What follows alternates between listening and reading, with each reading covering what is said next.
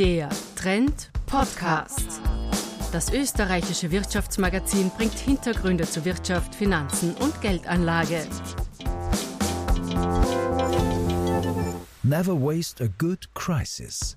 Unternehmer erzählen, was sie in der Krise gelernt haben. Oberösterreich, Steyr, Hauptplatz 13. Das zum Bürogebäude umfunktionierte, frisch renovierte Kreisgericht aus dem 19. Jahrhundert spielt jetzt alle Stückerl. Willkommen zur neuen Folge des Trend-Podcast Never Waste a Good Crisis.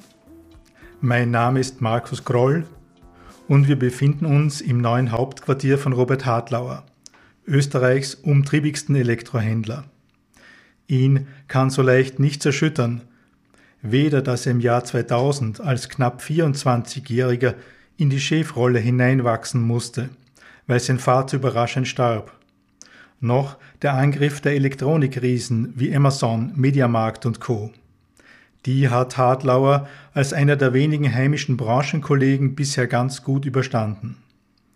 Die Lockdowns der Corona-Bekämpfung jedoch, die haben ihn an eine Grenze gebracht ein Gespräch über die Erfahrungen und Erkenntnisse eines Vollblutunternehmers, wenn das Undenkbare Realität wird und ein kleines Virus einen zwingt, die Filialen zuzusperren, und zwar alle.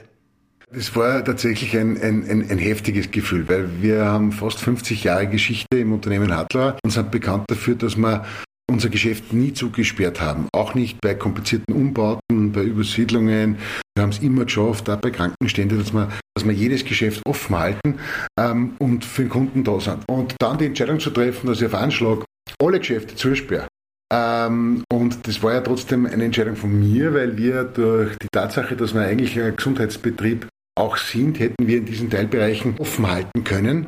Aber ich habe keine Schutzausrüstung Kopf für meine Mitarbeiter. Weder Masken, noch Desinfektionsmittel, noch haben wir genau gewusst, was jetzt wirklich Corona dahinter steckt. Und dementsprechend haben wir damals gesagt, okay, wir sperren komplett zu und haben einen Monat zugehabt ähm, und haben in diesem Monat äh, im Hintergrund wirklich fest aufgerüstet an Schutzausrüstung und dann sozusagen in, in, in Etappen wieder aufgesperrt.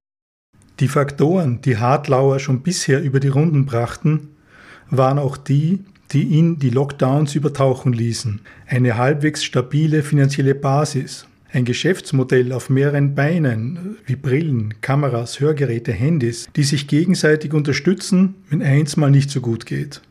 Und wichtig, staatliche Unterstützung. Der Unternehmer ist voll des Lobes über die Kurzarbeitsregelung der Regierung. Denn ohne die hätte es schlimm ausgeschaut. Die Reserven waren aufgebraucht, es war knapp, sagt Hartlauer.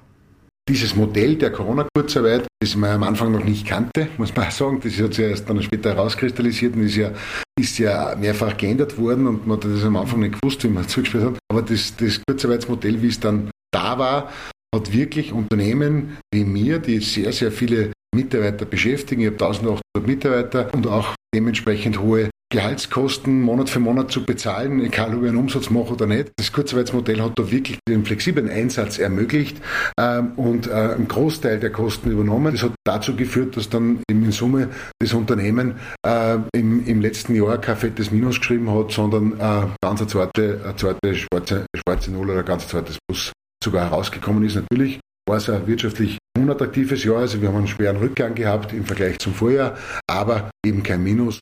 Wie knapp es war und wie lediert Hartlauers Nervenkostüm nach den Lockdowns ist, lässt sich wohl auch daran erkennen, dass sich der Oberlöwe eine Zigarette nach der anderen ansteckt. Deutlich öfter als bei den früheren Interviews. Wichtig war es, sagt er, flexibel zu bleiben. Also ich habe am Anfang schon Liquiditätsberechnungen gemacht, wie viel Tag halte ich das aus?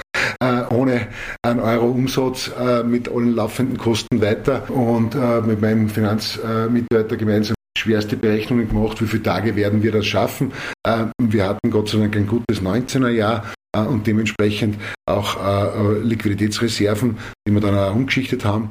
Die Entwicklungen während und nach den Lockdowns haben auch für den gestandenen Handelsprofi unerwartete Erkenntnisse gebracht. Dabei kennt er seine Kunden mindestens so gut wie seine Fotokamera, die er selbst kaum aus der Hand legt. Auch beim Interview nicht. Ausgerechnet im Bereich Akustik, erzählt er zog als erster wieder an. bei Hörgeräten haben wir es gar nicht vermutet. Da haben wir gedacht, dass gerade weil eben die Älteren natürlich die gefährdetsten Personen sind der Zielgruppe, haben wir gedacht, dass solange die Impfungen nicht im großen Stil passiert sind, dass die Kunden sehr verhalten kommen werden. Aber dem war nicht so. Wir haben mit FFP2-Masken auf beiden Seiten äh, auch viele Neukunden gehabt im Hörgerätebereich, weil viele durch den Abstand, durch die Distanzregeln, durch die Maske erst gemerkt haben, dass sie eigentlich dringend ein Hörgerät benötigen. Weil wenn das Enkel auch als Alternative ins Ohr flüstern kann, dann kann man sich ein bisschen länger drüber retten ohne Hörgerät. Wenn aber das Enkel zwei Meter vor einem stehen bleibt und mit Maske redet, dann kann es halt sein, dass man gar nichts mehr hört. Und äh, das ist dann eigentlich vielen dadurch bewusst geworden, wie wichtig das gute Gehör ist. Eine Erkenntnis war auch, wie wichtig für das Unternehmen die wechselseitige Loyalität zwischen Mitarbeitern und Unternehmensführung war. Der taffe Krisenmanager wird fast sentimental, wenn er darüber sinniert. Wenn man mich heute fragt, warum wir gut durch die Krise gekommen sind, dann gebe ich zwei Antworten drauf. Eine haben wir schon gehabt, das ist die Kurzarbeit und das zweite ist die Qualität der Hartlauer Mitarbeiter.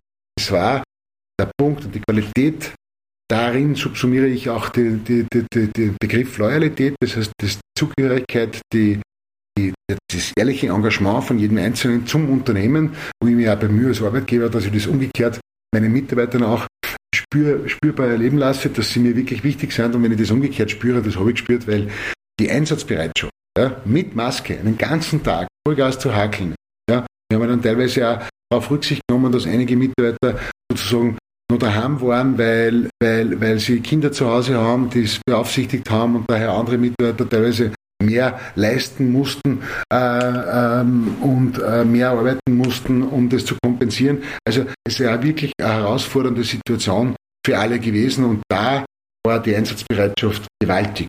Und das ist was, was ich auch mehrfach brieflich, äh, persönlich im Telefonaten auch monetär versucht habe, äh, meinen Mitarbeitern äh, den Dank auszusprechen. Ich freue mich allerdings auf den Moment, wo ich dann wieder bei Großveranstaltungen vor allen stehe und das auch wirklich noch einmal äh, erkunden kann äh, und auch entsprechend feiern kann.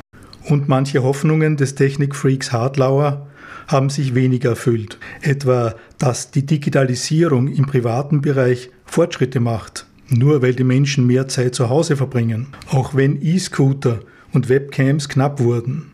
Nicht alles, was technisch umsetzbar ist, stiftet auch Nutzen.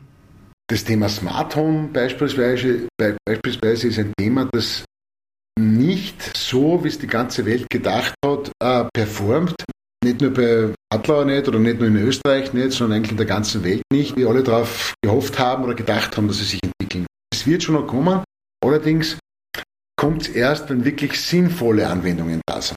Nämlich wirklich Anwendungen, die den Kunden oder dem, dem Benutzer, den Endkonsumenten wirklich was bringen. Und ähm, da gibt es einige, schon, die sinnvoll sind, aber auch noch viele, wo man sagt, ja, nett, aber ich muss nicht sehen, wo mein Staubsauger gerade Staubsaugt. Ja, äh, oder, oder, oder, die Geschichte mit der Kamera im Kühlschrank, wo ich immer wieder sage, das ist wirklich der große Gag ist. Natürlich konnte ich vielleicht nachschauen, ob ein Schlager was daheim ist, aber ich sehe nicht, wie voll der Schlager ist. Und, man, also, da muss noch viel passieren. Also es gibt aus meiner Sicht Anwendungen, die sinnlos sind, es gibt Anwendungen, die, die wirklich einen Nutzen spenden. Hat er, der Familienvater von vier Töchtern, der nicht umsonst ein Löwen als Wappentier für das Unternehmen führt, je daran gedacht, alles hinzuschmeißen? Nein. Nein, wirklich nicht. Anstrengend war es, dann natürlich auch mit der Zusatzbelastung, dass du nur daheim bist, dass die Familie daheim ist, dass die Familie, dass alle irgendwo auch nervös sind, der neuen Situation. Pubertierende Kinder tanzen nicht wirklich leicht, wenn man ihnen sagt, auf einmal sie sollen keine Jugendlichen treffen und keine Kinder treffen. Also das ist eine psychische Belastung, die du als Elternteil kompensieren darfst, aber das wissen alle, die selber Kinder haben. Ähm, und äh, dementsprechend war es eine herausfordernde Situation, aber über das Hinschmeißen weit entfernt, nicht als ich Nacht. Ich bin aber nicht der Typ dazu, der dann was hinschmeißt, wenn irgendwas nicht geht. Ja, dann fange ich richtig zum Kämpfen.